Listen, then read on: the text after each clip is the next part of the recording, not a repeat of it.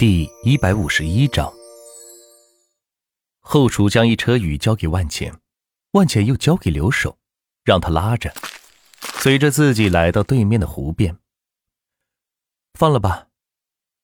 万钱指着湖滨说道：“放了，这些鱼至少十几万呢。”留守可惜道：“不知道是可惜这美好的鱼肉，还是可惜那十几万块钱。放了吧。”没事。留守见万钱比较坚定，只好打开口袋，顺着河滨的坡度将鱼倒进了湖里。鱼儿获得重生后，都是来回跳跃，显得是异常开心。此时，万钱的手机响了。喂，哪位？哦，万总啊，我是王凯，呃，钱通培训的总负责人。现在我们可以正式营业了。需要印制两万份的彩页进行发放，并且还有教材办公用品需要采买。原来是钱通培训的负责人，核算一下，一共多少钱？我转到公司账上。一共需要两百万。转过了，你查收一下。挂了电话，万钱带着留守来到了钱通大厦，准备看一下钱通保险公司搭建的怎么样了。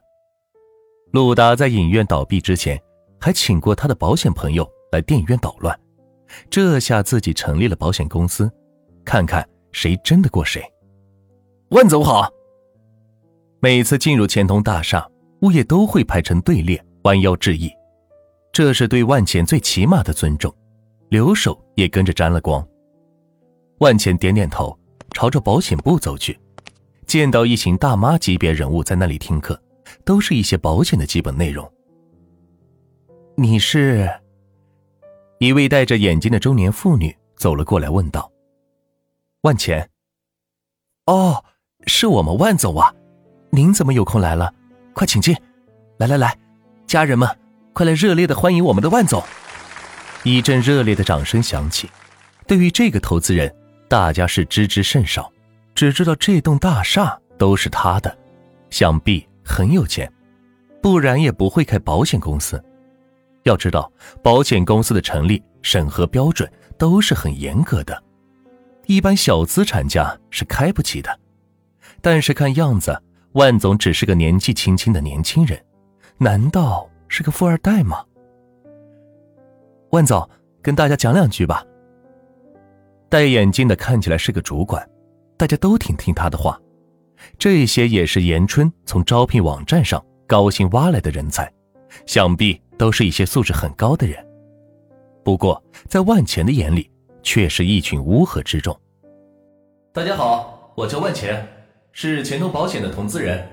我招来的保险经纪人不一样，他是每月一万底薪的，所以我不希望你们像其他保险公司那样，只是略懂一些保险皮毛，而是要精通各种保险业务。还有，在客户问起来的时候，通过最合理的产品搭配，真正的为客户带来财产上、生活上的帮助，而不是照本宣科的读条约。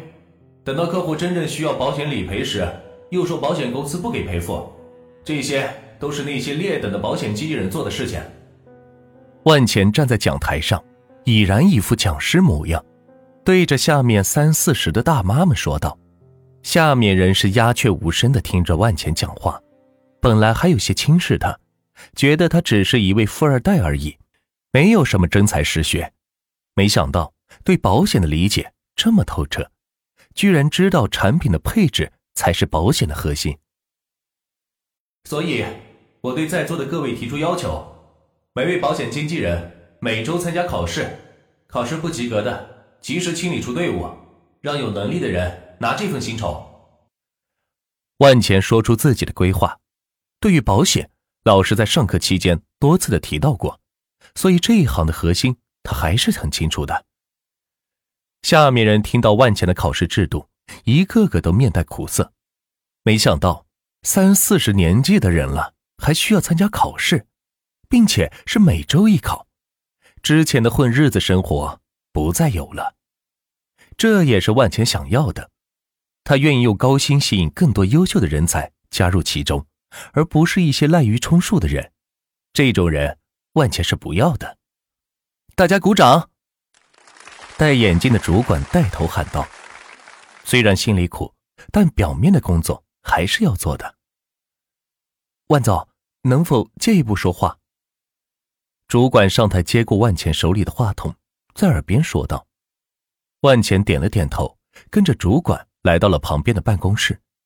留守则待在外面，跟着大家学习一些保险知识，打算回去给自己的老娘也买一份。万总。咱们是第一次见面，我叫鲁潇潇，是严总选拔出来的钱通保险的负责人。刚一进门，鲁潇潇就自我介绍道。万钱自顾自的坐到了办公室的老板椅上，听着鲁潇潇的介绍。有什么事要说吗？万钱转着椅子说道。鲁潇潇没想到，万茜刚才看起来还挺成熟的一个人，怎么到了办公室里变得这么儿气了呢？哦，是这样的，万总，封总当时成立这家保险公司时，用的是钱通大厦做担保，但是银监会那边要求必须有真金白银作为保证金才可以正式运营，所以我们这几天一直在学习，没有外出开拓业务。鲁潇潇运用自己的专业知识向万茜反馈道：“对于这回事，万钱也大概了解过，似乎保险公司不能倒闭，所以。”必须有大量的资金才能注册成为保险公司，并且每年的保险公司数量也是固定的，不会随意的增加，除非有实力特别雄厚的人入局。其他保险公司的保障资金是多少？万茜停下椅子，正对着鲁潇潇问道：“若说入驻资金这一块，还真没有人能比得上他。万大集团够不够？众享集团够不够？”钱通车厂够不够？开玩笑，有的是担保。像目前国内最大的保险公司的保障资金是十万亿，我们刚成立，暂时不需要入驻那么多资金，只需要一百亿就够了。陆潇潇衡量着万钱的财力说道：“据他所知，钱通大厦里边的所有公司都是万钱的，里边有代账公司、招商公司、物业公司。”招聘公司最厉害的要数那家网约车公司了，天生就是个烧钱的主。包括这栋大厦都属于万钱，以这样的实力入驻个百亿应该不是问题。等后续盈利后，还可以不断的追加资金保障，这样有利于在保险公司形成口碑，客户买保险时也会更加放心，不至于担心保险公司倒闭。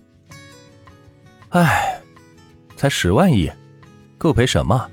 这样，你联系一下保监会，我入驻四十万亿，并且提出要求，要求保监会下面的所有保险公司统一提高赔付的标准。什么医疗保险、重疾保险，赔那几百万太少了，至少是千万起步。万钱想出了个大胆决定，将资金、银行卡里的大头的钱全部入驻保监会，这样。可以有提条件的资本，倒逼保监会修改保险赔付标准，从上层对保险竞争公司形成挤压，逼迫他们要么跟自己一样提高标准，要么退出市场。不得不说，万钱这招是真狠，不是谁都能有他这样雄厚的资产的。其他保险公司一定不愿意提高赔付标准，因为那样自己的收益将大大的缩减。以至于不能养活大批量的员工了，没有员工就没有保单，没有保单就没有资金流，没有资金流，所有后续的赔付都成了空谈，一个保险公司就会轰然倒塌，这是极其可怕的现象。甚至到后来，保监会为了使庞大的保险公司能够正常生存，不至于拖欠太多人的保单，还会倒数血液给他。而这些血液的制造者就要数万钱最为强势，最终这些保险公司会全部成为万钱的名下产业。鲁潇潇倒没有想这么深，只是被万钱的四十万亿金额给吓到了，这与自己提出的一百亿金额完全是小巫见大巫，不在一个量级上。怎么还不够吗？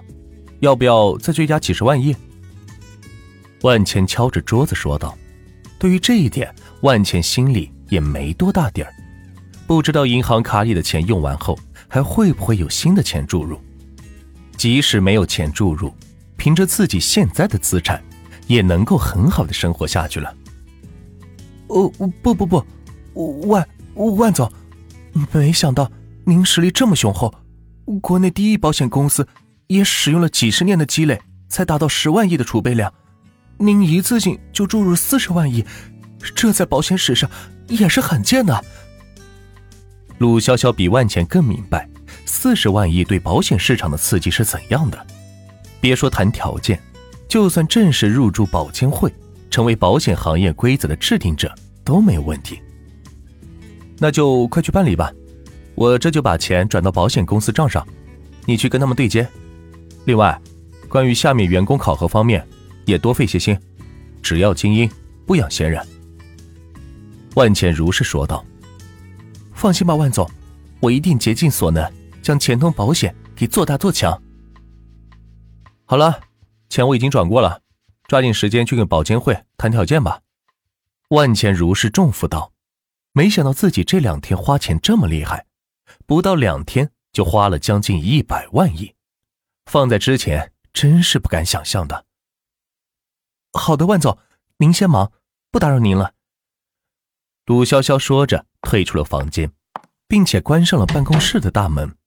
面对着众多保险经纪人时，又恢复了一副总负责人的面孔。显得那样的高大飒爽，并且又多了一丝挥斥方遒的感觉，这一些都是账上四十万亿带来的改变。